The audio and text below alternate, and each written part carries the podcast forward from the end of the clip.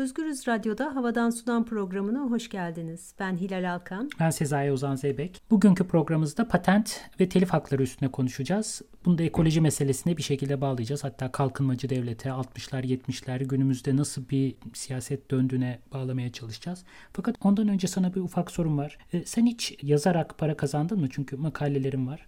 Ee, yok hayır kazanmadım. Yani akademik makalelerimden hiç kazanmadım. Türkiye'de mi yurt dışında da kazanıyorsundur? Hiç, Yok hayır hiçbir yerde kazanmadım. Yarı akademik olan bir makalemden e, Mekanda Adalet sağ olsun telif vermişlerdi. Para kazanmıştım azıcık. Bu gerçekten çok istisnai. Evet kesinlikle çok istisnai zaten çok şaşırttı beni. Peki ama akademik bir makale indirmeye çalıştığımızda yani web sitesinden bakıyorum 10 dolar hatta 20-30 dolara kadar çıkabiliyor. Bu paralar nereye gidiyor? Vallahi yazarlara gitmediği kesin. Hakemlere de gitmiyor. Editörlere de gitmiyor. Hakemlikten de hiç para kazanmadın sen değil mi? Yok canım hakemlikten para mı kazanılır? Ki Yok. o da büyük bir emek aslında birinin evet. makalesini alıp yani. Tabii. Editörlüğe de gitmiyor. Hiçbir şeye gitmiyor yani. Belli ki işte 4-5 tane şirket var bu makalelere erişim sağlayan. O şirketlere gidiyor. Onun dışında pek kimseye gittiğini zannetmiyorum. Ve bu bir Esas iş parayı modeli. da tabii şeylerden yani şahıslardan kazanmıyorlar bu iş modelinde. Ee, üniversitelerden, kütüphanelerden kazanıyorlar. Hani hepsi oralara üye olmak zorunda ve böyle on binlerce dolarlık üyelik paraları ödüyorlar. Bir dergiye üye olmak evet, ve onun... Evet o dergiye erişim sağlayabilmek için yani kendi üniversitelerindeki öğrenciler ve işte hocalar o dergiye erişebilsin diyerek çılgınca paralar ödüyorlar. Hmm. Kütüphanelerden kazanıyorlar temel olarak parayı. O zaman bu iş modeli aslında üniversitelere dayalı. Yani tek tek insanların makale indirerek bu sektörü döndürmesi mümkün değil. Yok canım biz tek tek insanlar zaten başka kaynaklar kullanıyoruz. Ona geleceğiz birazdan. Kaçak, korsan meselelerinden bahsedeceğiz.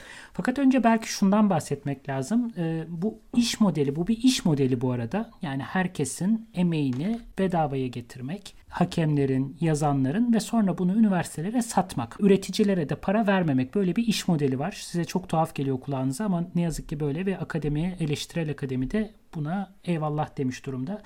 Bu bir iş modeli aslında. Kurucusu Robert Maxwell denilen bir insan ya bundan bir tekel kurabileceğini keşfediyor ve bu keşfinde de daimi finans makinesi ismini veriyor. Bu hakikaten enteresan. Pergamon diye bir şirket kuruyor ve yaptığı da temel olarak şu devletler üniversiteleri finanse ediyor, profesörlerin parasını ödüyor. Bu profesörler yazılar yazıyor. Hakemler yine akademik çevrelerden ortaya çıkıyor ve bunları alıp satmak suretiyle aslında yani başkalarının finanse ettiği bu ürünleri satmak suretiyle para kazanıyor. Bugün akademide yaygın olarak kullanılan iş modeli bu. Ne zamana başlıyor aşağı yukarı bu model? 1950'lerin sonunda. Şu anda ise başka bir şey hayal bile edemiyoruz. Şu an 4-5 tane şirket neredeyse bütün akademik üretimi kontrol ediyor, eder durumda. Evet. Tabii tek tek hepimizin aslında farklı çıkış yolları var sağ olsun. Alexandra Elbakya'nın muhteşem girişimi Libgen ve Sayhap sayesinde korsan olarak hemen her şeye erişebiliyoruz. 70 milyon civarında makaleyi bir araya topladığı şu anda tahmin ediliyor. Kazakistanlı bir kadın hackliyor bütün bu siteleri ve oralarda ne kadar makale varsa indiriyor. ve onları... Büyük tazminat davaları görüyorum ben bu arada burada. E tabii büyük tazminat davaları oluyor. 2015'te Elsevier Elbakyan'a dava açıyor. 15 milyon dolar tazminat kazanıyor. Yani kazandığıyla da kalıyor yani neticede. Libgen ve Sayhap Rusya'dan devamlı olarak server değiştirerek hala bu işi yapmaya devam ediyorlar. Bunun arkasında Rusya'nın olması ilginç hakikaten. Birçok insana ters gelecektir korsan kullanmak. Bizim işletme yıllarında da Boğaziçi işletmedeyken öğretirlerdi ne kadar önemli fikri mülkiyet hakları. Bunu kullanan ülkeler gelişmiştir, kullanmayanlar geride kalmıştır.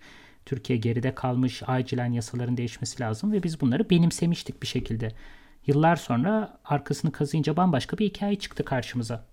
İşletmede yapmadınız herhalde bu kazıma işini. Yok canım tabii ki çok sonra yani sosyoloji tarihi okuduğumuzda fark ediyoruz aslında patentin telifinin ne anlama geldiğini, bunun tarihinin ne olduğunu. Nedir bu ilginç hikayeler?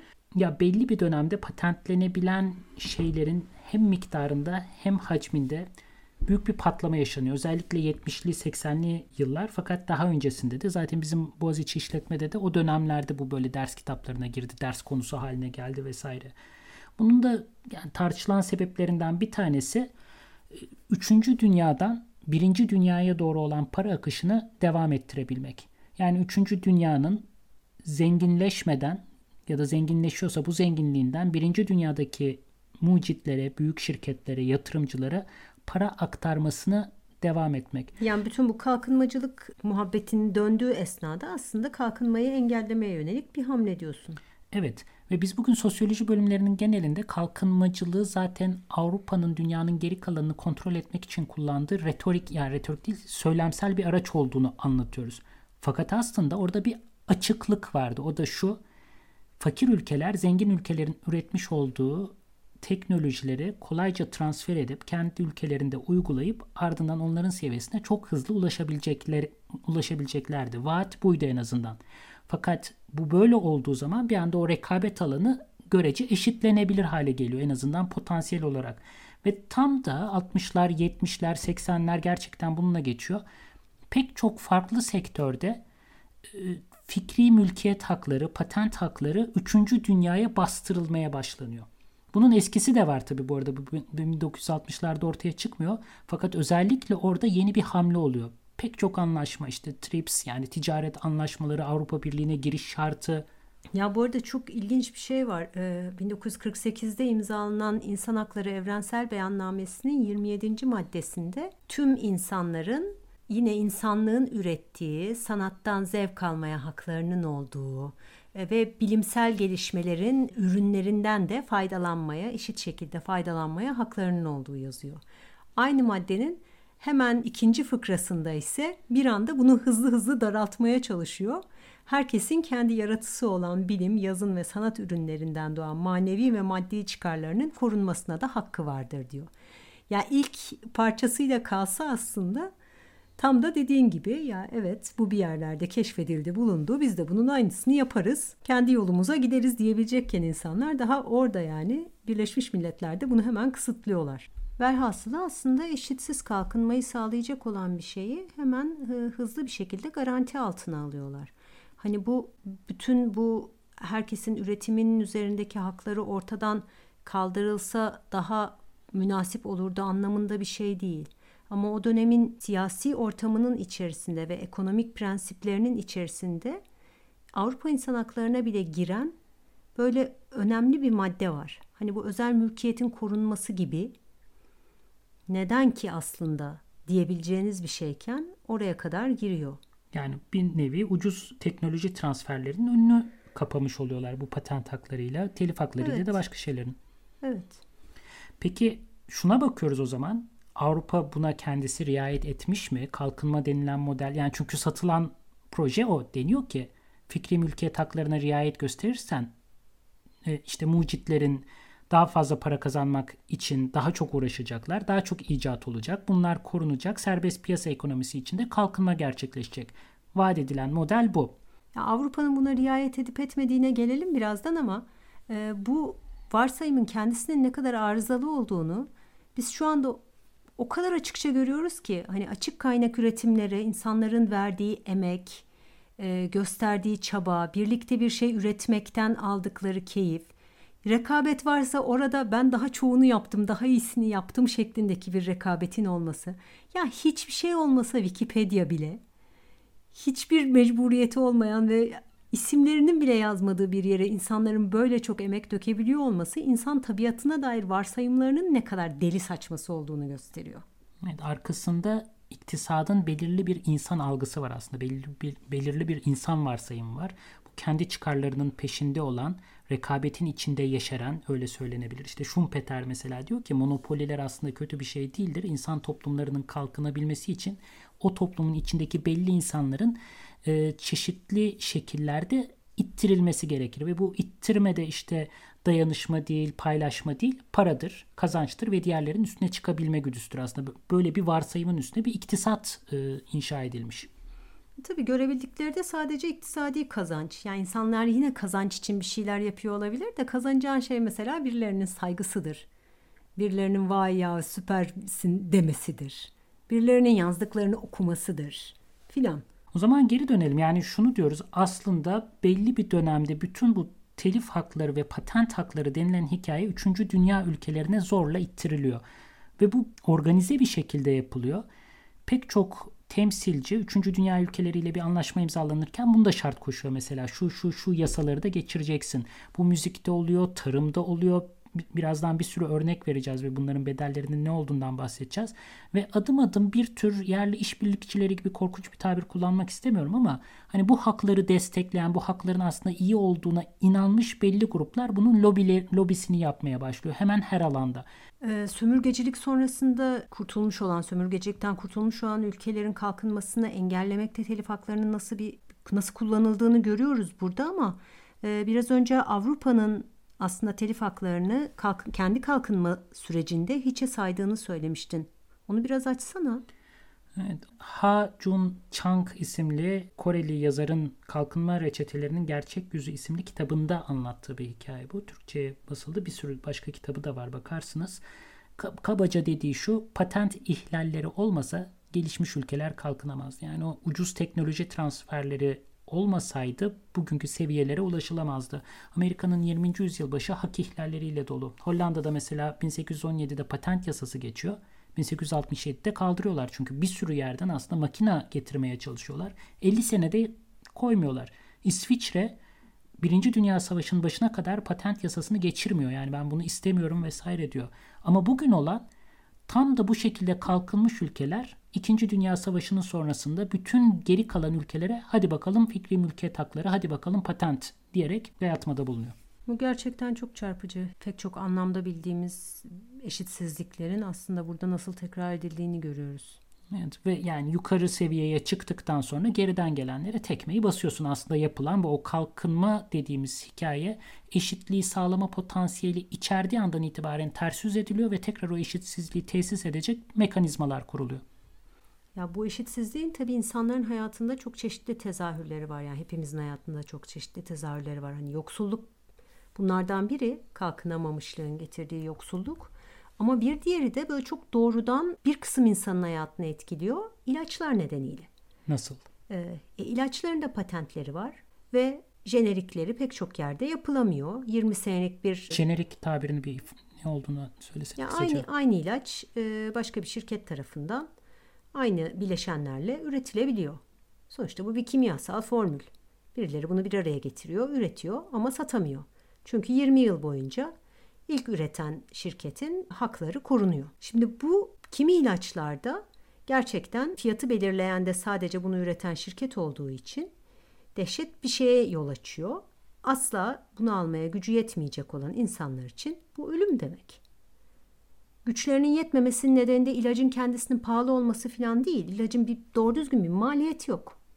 İlacı üreten şirketin karı nedeniyle bunu yapamıyorlar. Karı ve monopoli aslında yani o, o alanda bir monopol kurmuş e oluyor. E tabii tekel olduğu için zaten fiyatı o belirleyebiliyor. O belirleyebildiği için o kadar fahiş fiyatlar belirleyebiliyor. Bir olay hatırlıyorum 2015 yılında da Raprin denen bir AIDS ilacı tek gecede Amerika Birleşik Devletleri'nde 13 dolardan 13 13 dolar 50 sentten 750 dolara çıkmıştı. Çünkü bir şirket bütün piyasayı kontrol ediyordu. Ee, evet bunu yapabiliyorlar, yapmaya da devam ediyorlar. Amerika'da hala HIV ve AIDS ilaçları çok pahalı. İşte bir hastanın yıllık tedavi masrafı sadece ilaca verdiği para 8 bin 10 bin dolar civarında. Bu da hani erken yaşta teşhis konduysa ömrü boyunca 250 bin doları ilaçlara yatırması anlamına geliyor. Ya halbuki bu ilaçlar bu kadar pahalı olmak zorunda değiller. Afrika ülkelerinde şu anda e, jenerik ilaçlar kullanılıyor ve bunların fiyatı senelik 73 dolar bir daha anlamak için soruyorum. Yani senede 8 bin 10 bin dolar civarında Amerika Birleşik Devletleri'nde aynı ilaç Afrika ülkelerinde jenerik üretildiği zaman hı hı. senede 73 Aynen dolarlık öyle. masraf. Çok çok doğru anladın. Ama bu büyük bir savaşın sonunda böyle mümkün olabiliyor. 1997 yılında Güney Afrika, Nelson Mandela'nın yönetimindeki Güney Afrika yeter diyor. Biz kaldırıyoruz patent anlaşmalarımızı. Bundan sonra ülkemizde bu ilaçlar jenerik olarak üretilebilecek. Güney Afrika'da büyük bir AIDS, HIV salgını var. Çok önemli bir kısmını etkiliyor nüfusun.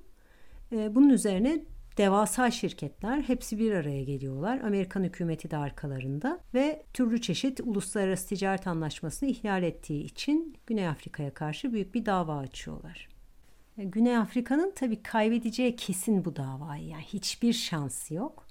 Tek seçenek ilaç şirketlerinin davadan vazgeçmesi. Bunun da pek oluru varmış gibi gözükmüyor. 2000 yılına geldiğimizde Hindistan'da aslında bir adam var. Cipra diye de bir büyük ilaç şirketinin sahibi. Bu Cipra'nın da tek yaptığı iş jenerik ilaçlar üretmek. Başındaki adam da böyle Cambridge'den doktoralı filan bir adam. Yusuf Hamit. Daha ilk çıktığı zamanlarda çeşitli AIDS ilaçlarının da jeneriklerini aslında üretmiş. Ama bir şey elde edememiş bundan. Bu Yusuf Hamit'le bir kısım aktivistler irtibata geçiyorlar. Ve diyorlar ki ya sen bu işi gerçekten yapabiliyor musun? Ne kadara yapabiliyorsun? İşte şu kadara yapabiliyorum. Tamam o zaman biz seni destekleyeceğiz. Ve 2000 yılında Avrupa Komisyonu'nun bir toplantısına böyle şeyle sıtma ilaçlarıyla filan ilgili konuşmak üzere bu adamı davet ettirmeyi başarıyorlar. Adam da çıkıyor. Hangi örgüt bu arada biliyor musun bunu yaptırabilen? Ee, sınır tanımayan doktorlardan biri var. Birkaç tane gazeteci var. Böyle bir ekip. İşte toplantıda e, bütün bu Avrupa Komisyonu'ndaki e, ülkelerin sağlık bakanları var, eski başbakanlar var, büyük ilaç şirketlerinin temsilcileri var filan. Bunların karşısına çıkıyor adam Yusuf Hamit diyor ki ben üçüncü dünya ülkelerinin çıkarlarını burada temsil ediyorum. Onların ihtiyaçlarını temsil ediyorum. Ben size bu AIDS kokteylini bir grup ilaç bu. E, bunu yıllık 800 dolara satabilirim. Ama eğer Afrika ülkelerinden ya ben bunu kendim yaparım diyen varsa, bu teknolojiyi geliştirebilecek olan varsa onlara da formülü bedava veririm. Bir de bu ilaçların anneden hastalığın anneden çocuğa geçmesini engelleyen bir ilaç var. Onu da herkese bedava veririm. Ne diyorsunuz? Alıyor musunuz teklifimi diyor. Bu 800 doları teklif ettiğinde peki e, piyasadaki değeri ne bu kokteylin? E, 12 bin dolar.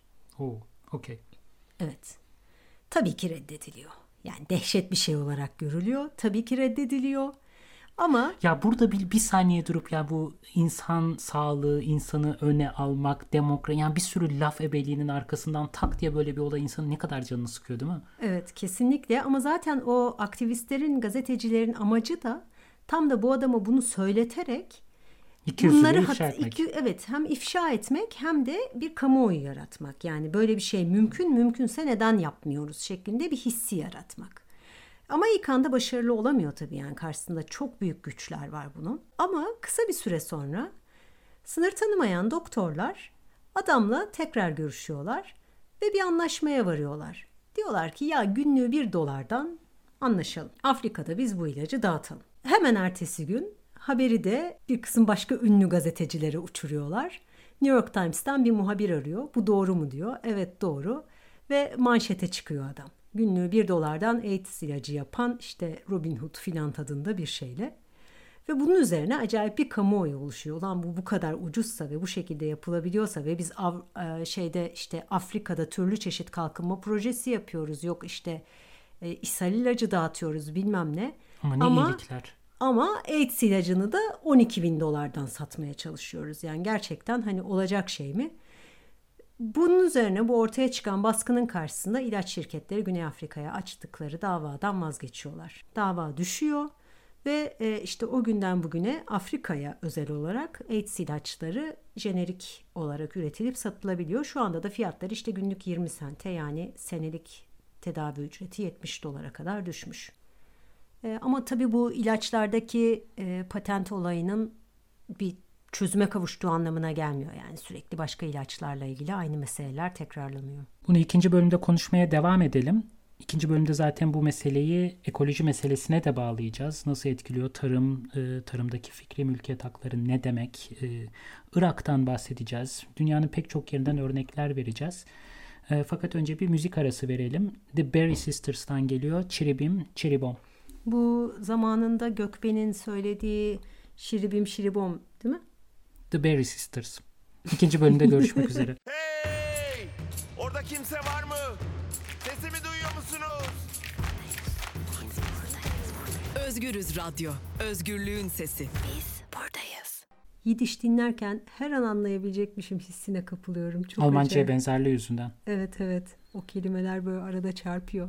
Spotify'dan dinleyen dinleyicilerimiz maalesef şarkıları duyamıyorlar. Eğer ararsanız The Berry Sisters'dan Çiribim Çiribom gerçekten çok neşeli. Biz konumuza geri dönelim. Patent haklarından bahsediyoruz. Katerina Pister'ın yazdığı bir kitap var. The Code of Capital, How the Law Creates Wealth and Inequality isimli bir kitap. Türkçe'ye yasalar nasıl sermaye yaratır diye kabaca çevrilebilir. Sermaye ve eşitsizlik evet. Kitapta savunulan ana fikir patent haklarının nasıl zenginlik ürettiği ve bunun temelinde de pek çok alanın metalaşmaya açıldığını anlatıyor yasalar yoluyla. Metalaşmaktan da kasıt yani eskiden işte bir icat sadece patentlenebiliyordu. Halbuki bugün gelinen noktada herhangi bir keşif, DNA'larımız, enzimlerimiz, vücudumuzun parçaları patentlenebilir ve bir şirketin mülkiyeti haline gelebilir. Ya bu özellikle tarım için insanların yedikleri ya da kullandıkları bitkilerle olan ilişkileri açısından çok dönüştürücü bir şey değil mi? Kesinlikle öyle. Tohumları ya da tarım yapma metotlarını şirketlerin özel mülkiyeti haline getiriyor. Halbuki bunlar binlerce senedir insanlar tarafından kolektif şekilde geliştirilmiş metotlar ya da tohumlar olabiliyor. Ama bir şirket ben geldim, ben buldum, aldım diyebiliyor. Bunun bir sürü tuhaf örneği var. E, mahkemelere düşmüş. Bir örnek anlatayım mesela. Larry Proctor, Proctor isimli biri Meksika'dan fasulye tohumu alıyor. Sarı olanlarını ayıklıyor. Ardından ekiyor. Sarı mercimeğin patentini alıyor. Meksika tohumu satan iki şirkete ardından dava açıyor 1999 yılında ve Meksika'dan Amerika'ya fasulye ithalatı durma noktasına geliyor. Meksikalı çiftçiler gelir kaybına uğruyor. Procter denilen eleman durmuyor. ABD'de 16 üreticiye daha dava açıyor.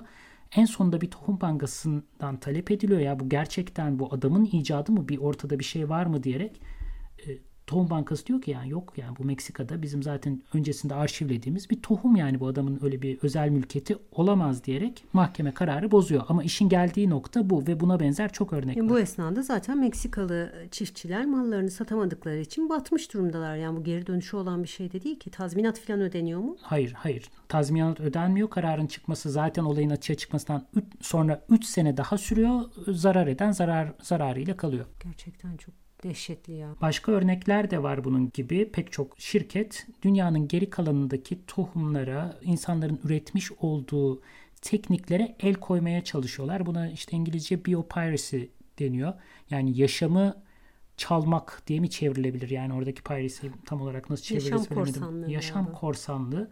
Üstelik şöyle bir şey de var. Yani bunlar işte bunu güzel kılıflara sokabilmek için üreticilere pay vereceğiz gibi e, yöntemler geliştiriyorlar. Hollandalı bir şirket Etiyopya'da yetişen bir tahıla, TEF deniyor bu tahıla. Bu bizim artık diyor. Tarım Bakanlığı ile anlaşıyor Etiyopya'da. Ve diyor ki biz kar edeceğiz bundan. Size de yardım edeceğiz. Etiyopya'da tarımın gelişmesi için %5'i karımızın Etiyopya tarımının gelişmesine harcanacak. Peki soruyorlar yani nasıl bir yardım var aklınızda? Ne tür bir yardım? İşte bizim ürünlerimizi ekebilmeleri için onlara bir takım destekler vereceğiz. Oh, yani ne kadar yüce gönüllüler ya. Değil mi? Harika. Yani kendi patentledikleri o insanların ellerinden aldığı ürünü patentleyip geri satıp onlara da hizmet olarak geri götürüyor. Gerçekten çok başarılı. Türkiye'de tohumlarla ilgili ne gelişmeler var? Biraz bahsetsene sen ondan. Teyit Orgun harika bir tohum dosyası var. Konuyla ilgilenenlere gerçekten çok tavsiye ederim. Türkiye'de 2006 yılında tohumculuk kanunu kabul ediliyor ve onunla kayıt altına alınmamış yerel tohumların satışı yasaklanıyor. E, satılacak olan tohum ancak sertifikalı tohum olabilir diyorlar. Sertifikalı tohumlarda da bazı garantiler var. İşte bunlar verimli, böyle çimlenecek her bir tohum. Bunun garantisi var. Olgunlaşma ve hasat zamanları aynı. Endüstriyel tohumlar bunlar yüksek verim vaat ediyorlar ve bunlar illaki hibrit tohumlar. Hani böyle bir standardı sağlayabilmeleri için canlı dinamik olmamaları gerekiyor. Yani bir sonraki neslin olmaması gerekiyor. Bir kere ekiyorsunuz, standart bir verim alıyorsunuz her bir tohumdan ama yavrusu yok. Çünkü yavrusu olduğu zaman zaten çeşitlilik oluyor. Çeşitlilikse bu işin tabiatına ters. Velhasılı bu tohumlar tek tip hibrit tohumlar. Türkiye'de de sadece bunlar satılabiliyorlar. Peki insanların kendi bahçelerinde yetiştirdikleri şeylerden aldıkları tohumlar ne oluyor? Ancak takas edilebiliyor şu anda. Türkiye'nin pek çok yerinde Buna takas izin verilmiş. şenlikleri yapılıyor. Evet evet takas serbest ee, ama satış yasak. Satacaksan gel sertifikalayım diyor devlet. Nasıl sertifikalayacak? İşte bakıyor çeşitli özelliklerine. Öncelikle onun bir yeknesak olmasını istiyor. Yeknesak? hep aynı verimi verecek. Hep aynı özelliği verecek. Hmm. Yerli sürekli tohumlar aynı, zaten oradan kaybeder. aynı şey çıkacak. Evet. Ya bu sürekli aynı şey çıkmayacak. Bir kere bir avuç tohumda da hepsi birbirinin tam olarak aynısı olmayacak. Çünkü bunların her biri yeni bir yavru, yeni bir canlı. Yeni tozlaşmış, üremiş. Bunu sağlaması gerçekten çok zor yerli tohumların. Bu ancak endüstriyel tohumların yapabileceği bir şey. Onlar da kısırlar. Dolayısıyla çiftçiyi o tohumu satan şirkete bağımlı hale getiriyorlar. Harika. Bunu da sertifikalandırma adı altında aslında sanki nötr, herkesin onayını alabilecek bir kavramın altına saklıyorlar. Evet yani niyet Sertifikalandırmaya karşı mısın falan dedirtir yani insana değil mi? Bilmeyen kişi kızar.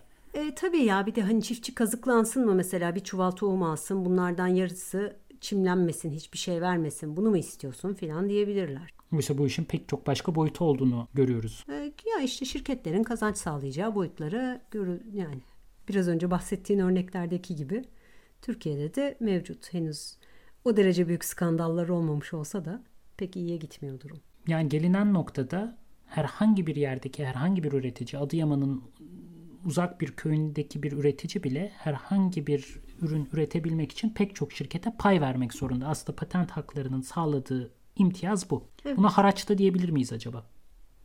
Bir çeşit. Ya bayağı da Deli Dumrul'un haracına falan benziyor aslında. Deli Dubul hikayesini bilenler köprünün başını tuttu geçenlerden araç aldı vesaire. Geçenden şu kadar, geçmeyenden bu kadar. Geçmeyenden bu kadar derken Türkiye'de 2018 yılı itibariyle sertifikalı tohum kullanmayan çiftçilere devlet destek vermeyi bıraktı. Dolayısıyla geçmeyene de ceza var yani. Ardından hakikaten bunu böyle vatanseverlik, biz en milliyetçi partiyiz falan gibi de anlatabiliyorlar değil mi? Ya Emine Erdoğan Ata Tohumu projesinin Türkiye'deki yüzü savunucusu 2017 yılında başlamışlar böyle bir projeye. İşte ata tohumlarımızı kurtaracaklar. Kimi üreticiler bunu üretecek. İşte Samsun'un salatalığı meşhur olacak filan gibi bir şey. Hani bu ne perhiz bu ne lahana turşusu gerçekten de. İşte büyük ölçekte onu yapıp medyaya da bunu satmak. Ya Migros'a da satıyorlar evet. Migros da ata tohumu satacakmış. Ata tohumuyla yetişmiş ürün satacakmış. Ne güzel. Çok güzel bunlar. Hep olumlu gelişmeler diye bakalım. Son olarak belki şu ufak hikayeyle bitirelim. Irak, Irak işgalini biz hep petrol çerçevesinde tartışıyoruz. Halbuki işgalin hemen ertesinde işte George Bush Irak'ta bulunma sebeplerinin demokrasi tohumlarını ekmek olduğunu söylemişti. Hatırlayanlar çıkacaktır. Demokrasi tohumları ne derece tuttu tartışılır ama Irak topraklarına artık büyük şirketlerin markalı, genetiği değiştirilmiş tohumları ekiliyor. En azından bu başarıldı. Gelir gelmez ilk yaptıkları işlerden biri bu oldu. 2004 yılında Irak'ta Paul Bremer isimli geçici koalisyon güçlerin başına getirilen kişi bir dizi yasa geçirdi. İşte serbest piyasa başlığı altında amaçlardan bir tanesi de tarımı yeniden yapılandırmaktı. Çiftçilere binlerce ton yüksek kaliteli, sertifikalı ve tabii ki genetiği değiştirilmiş buğday tohumu dağıtıldı. Eğitim verildi. Bunlardan daha fazla para kazanabilecekleri öğretildi. Ki bu zaten çok eskiden beri uygulanan bir yöntem. Piyasaya ucuz hatta bedavaya mal sokuyorsun. Yerli üretim bitiriyorsun. Ardından o kişilere bağımlı kılıyorsun, çiftçilere bağımlı kılıyorsun ve artık senin malına muhtaç hale geliyorlar. Hemen ardından da bütün bunlar olduktan sonra sertifikasız aynen Türkiye'de olduğu gibi tohumların ekilmesi engellendi, kısıtlandı, yasaklandı. Dolayısıyla Irak'ta bütün o petrol hikayesinin haricinde Amerikan tohum şirketlerine bağımlı bir tarım modeli yaratıldı. İşgalin bu yüzünde genellikle pek görmüyoruz. Ama tarımdaki dönüşüm aslında çok büyük toplumsal dönüşümleri de beraberinde getiriyor. Ya bir ülkenin hangi tarım ağlarına bağımlı olduğu ve bunun yasal mevzuatını konuşmaya çalıştık patent hakları üzerinden ve işin sadece üreticiyi korumak denilen basit, naif bir amacının olmadığını göstermeye çalıştık. Bu esnada süremizin de sonuna geldik. Artık vedalaşalım. Hoşçakalın. Bir sonraki programda görüşmek üzere. Hoşçakalın.